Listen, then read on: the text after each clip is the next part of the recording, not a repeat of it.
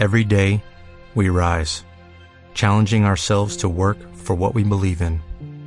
At U.S. Border Patrol, protecting our borders is more than a job, it's a calling. Agents answer the call, working together to keep our country and communities safe. If you're ready for a new mission, join U.S. Border Patrol and go beyond. Learn more at cbp.gov/careers. Hola y bienvenido. Estás en el podcast de Estrategias para el Éxito, el podcast que llevará tu empresa a otro nivel.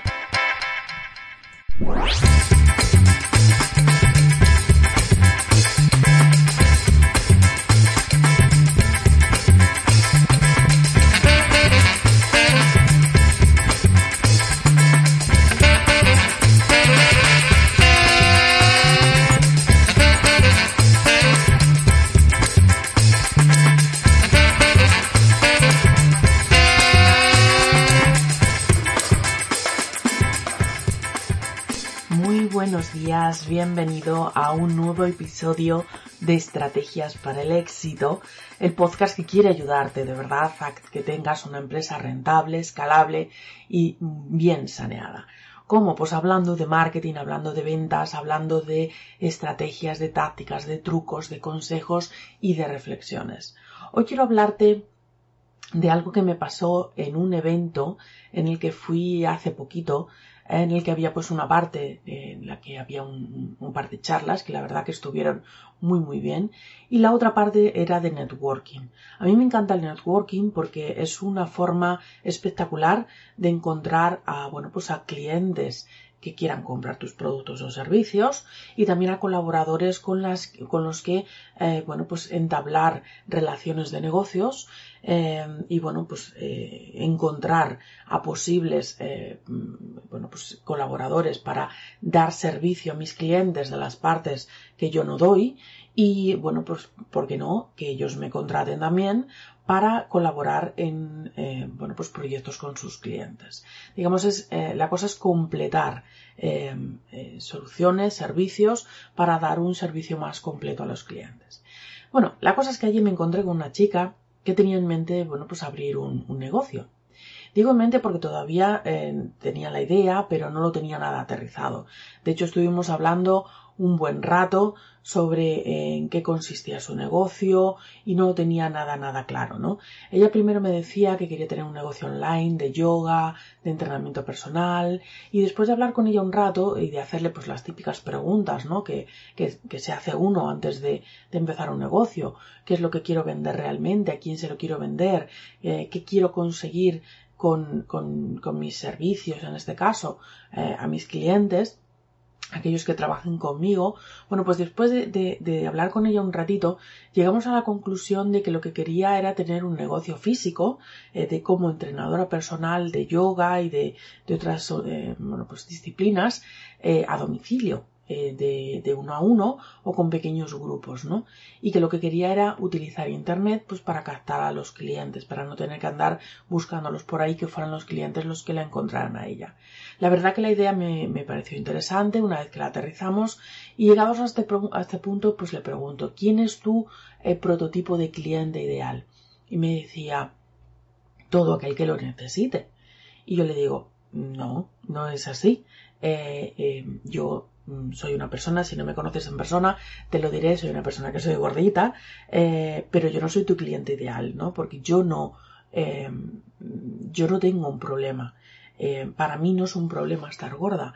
Yo no dedico, no hago dietas, no hago eh, soluciones milagro, no necesito un entrenador personal, voy al gimnasio cuando puedo y poco, eh, pero para mí no es una prioridad. No, al no ser un problema, no me gastaría dinero y por supuesto no contrataría a un entrenador personal para solucionar algo que para mí no es un problema, ¿no? Y ella seguía insistiendo, pero yo quiero eh, cambiar el mundo, yo sé que te puedo ayudar, yo quiero cambiar las vidas de las personas. Y yo le decía, pero tú, mm, ¿qué quieres? ¿Tener un negocio o quieres tener una ONG? Si quieres tener un negocio tienes que empezar a pensar como un empresario y saber que tu eh, objetivo número uno es vender. Eh, eso no quita que vayas por la vida engañando a la gente para que te compre tus productos o servicios. Puedes dar un verdadero servicio, puedes ayudar a las personas con las que te contrates, pero tienes que tener una mentalidad emprendedora, empresarial y emprendedora también. ¿no? Em, tienes que saber que tu cliente es aquel que tiene un problema, que eh, además es un problema que, es acuciante para él, que, que, le quita el sueño y por el que pagaría, y que además pagaría el dinero que tú le pides por tus productos o servicios sin regatear, ¿no? Ese sería tu cliente ideal y al que debes de empeñar todos tus esfuerzos y todos tus recursos. Si lo que quieres es tener una ONG para cambiar el mundo, dedica tus esfuerzos y tus recursos a evangelizar a todo el mundo, pero no, te no pretendas tener em, clientes y que además te paguen por ello, ¿no? Eh, tienes un tiempo, tienes un dinero, tienes unas energías, incluso una motivación limitadas y tienes que saber utilizarlos sabiamente. Parece que se quedó más convencida, o eso pensé yo, lo mismo me dio la razón, para quitarme de encima, decía esta tía pesada que me está dando la vuelta a la cabeza y yo no se lo he pedido porque ella tampoco era mi cliente ideal, em, y se marchó. ¿Y em, qué te quiero decir con esto? Pues primero, que em, lo pienses tú también. Tu cliente no es todo el mundo. No todo aquel que tú piensas que necesita tus servicios es tu cliente. No quieras educar a los que tú crees que son tus clientes e intentar convencerles para que te compren. Eh, dirígete solamente a aquellos que ya están convencidos, que saben que quieren pagar porque saben que tienen un problema, necesitan una solución y están buscando a aquella persona que se le, que bueno, pues que se lo, que se lo solucione. ¿Por qué? Porque eh, tus recursos tendrán más resultados que si intentas, bueno, pues perseguir a aquellos que piensas que son tus clientes.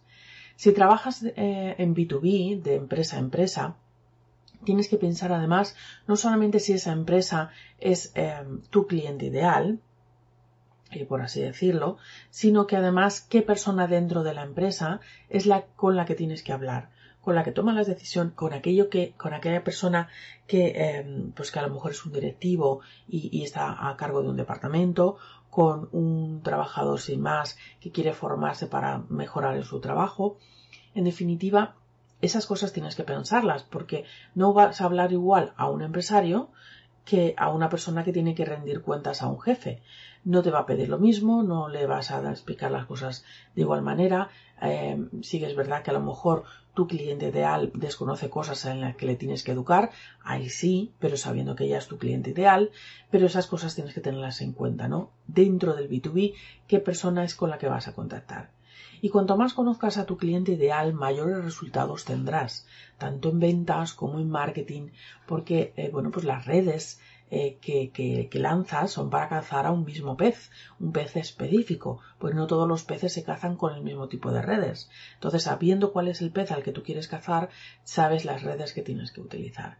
Y si no las sabes, contáctame, lo vemos, lo visualizamos y vemos un poco el plan a trazar para eh, hacerte visible solamente hacia aquel que es tu cliente ideal. Espero por lo menos que eh, te, haya removido un poquito eh, la conciencia, esto que te he contado hoy, porque de verdad que será algo que te ahorre dinero, te ahorre tiempo, te ahorre esfuerzos y, bueno, pues mejore tus resultados con lo cual además estarás mucho más contento. Espero de verdad que te haya servido esa reflexión.